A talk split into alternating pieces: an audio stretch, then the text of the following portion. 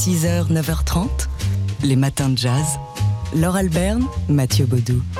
Ça fait partie de ces livres qui sont sortis juste avant le confinement et la fermeture des librairies. Alors on vous en parle ou on vous en reparle peut-être euh, si vous avez euh, déjà entendu parler. Il s'intitule What's Tax et il est signé Guy Darol. 20 août 1972, 112 000 personnes se massent dans le Los Angeles Coliseum, qui est alors un, un stade de football américain abritant euh, notamment l'équipe des Los Angeles Rams. 112 000 personnes pour assister au Woodstock noir. En tout cas, c'est comme ça qu'a été pensé euh, ce festival, euh, sept ans après les émeutes qui ont eu lieu euh, dans le quartier de Watts à Los Angeles. Alors il y avait déjà eu une sorte de Woodstock noir, mais qui en réalité était un festival sur quasiment un mois à Harlem. Et là, vraiment, l'idée de Al Bell, le fondateur du label Stax, c'était une journée, un gros festival. Certains artistes ne sont venus sur scène que pour jouer un seul morceau.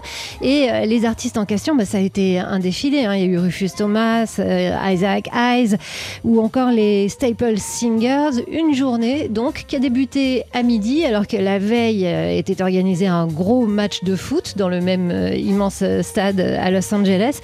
Une journée où se sont succédés aussi les publics, où se sont côtoyer des publics complètement différents, les branchés, les Africains américains aux tenues exubérantes et aussi les familles avec les enfants en dimanché. Tout cela pour profiter évidemment de la musique, mais aussi pour euh, fêter la fierté noire.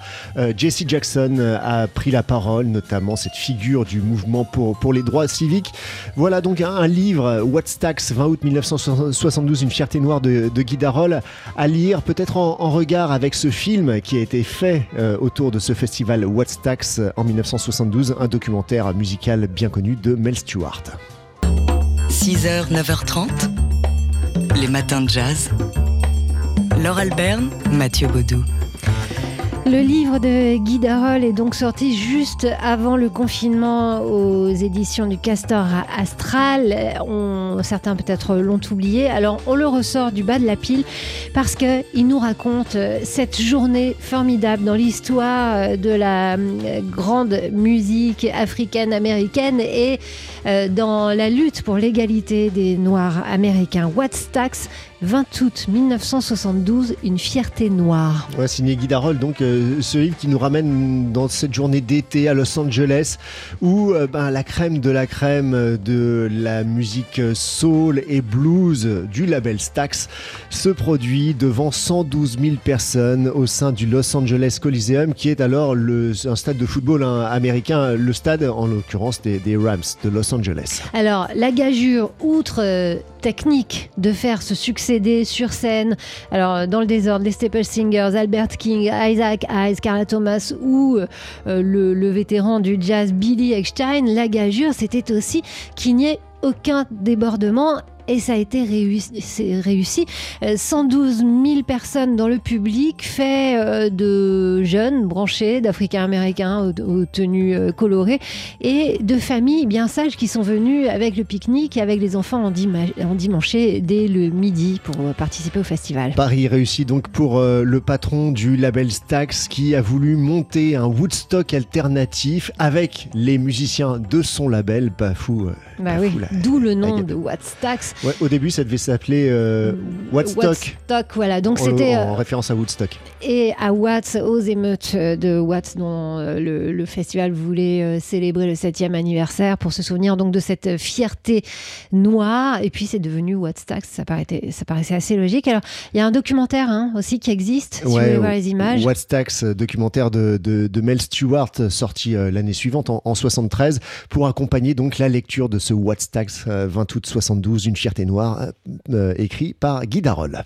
6h, 9h30, les matins de jazz. Laure Alberne, Mathieu Baudou.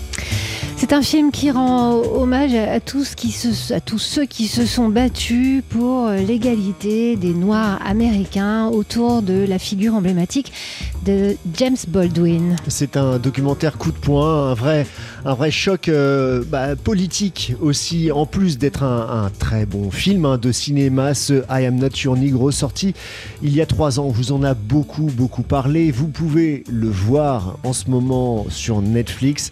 Pour découvrir ou revoir donc cette, cette parole et cette pensée au couteau, ultra précise, euh, une pensée au chalumeau même, celle de James Baldwin qui s'attaque à la ségrégation aux États-Unis, lui qui a fui son pays. Euh, pour fuir justement cette ségrégation. Ce qu'il dit, c'est que la ségrégation, c'est pas forcément la haine de l'autre, c'est vouloir volontairement le méconnaître. Most of the white Americans I've ever encountered, really, you know, la plupart des Américains blancs que j'ai rencontrés ont un ami noir ou une gouvernante noire ou quelqu'un du lycée, mais ils ne sont jamais vraiment venus jusqu'à ma cuisine, après les cours par exemple. Nous étions ségrégés, passés les portes de l'école, donc ils ne savent pas ce que ça fait de quitter l'école pour venir chez soi à Harlem. Je suis sûr que, comme tous les Américains blancs que j'ai rencontrés, je suis sûr qu'ils n'ont rien contre les Noirs. Là n'est pas la question. Non, la question est celle de l'indifférence et de l'ignorance, c'est-à-dire le prix qu'on paye pour la ségrégation. C'est ce que signifie ségrégation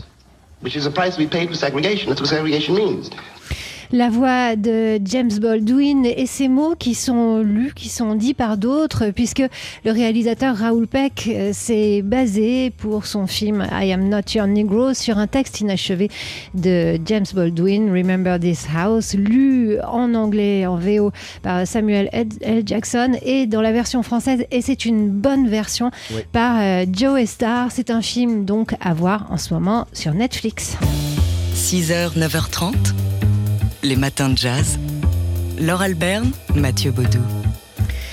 Alors on a appris hier la disparition de Michel Piccoli à 94 ans. Évidemment que les hommages ont fleuri, ont plu, nous sommes noyés euh, dans un océan de louanges et, qu'on partage évidemment. On avait tous notre Michel Piccoli.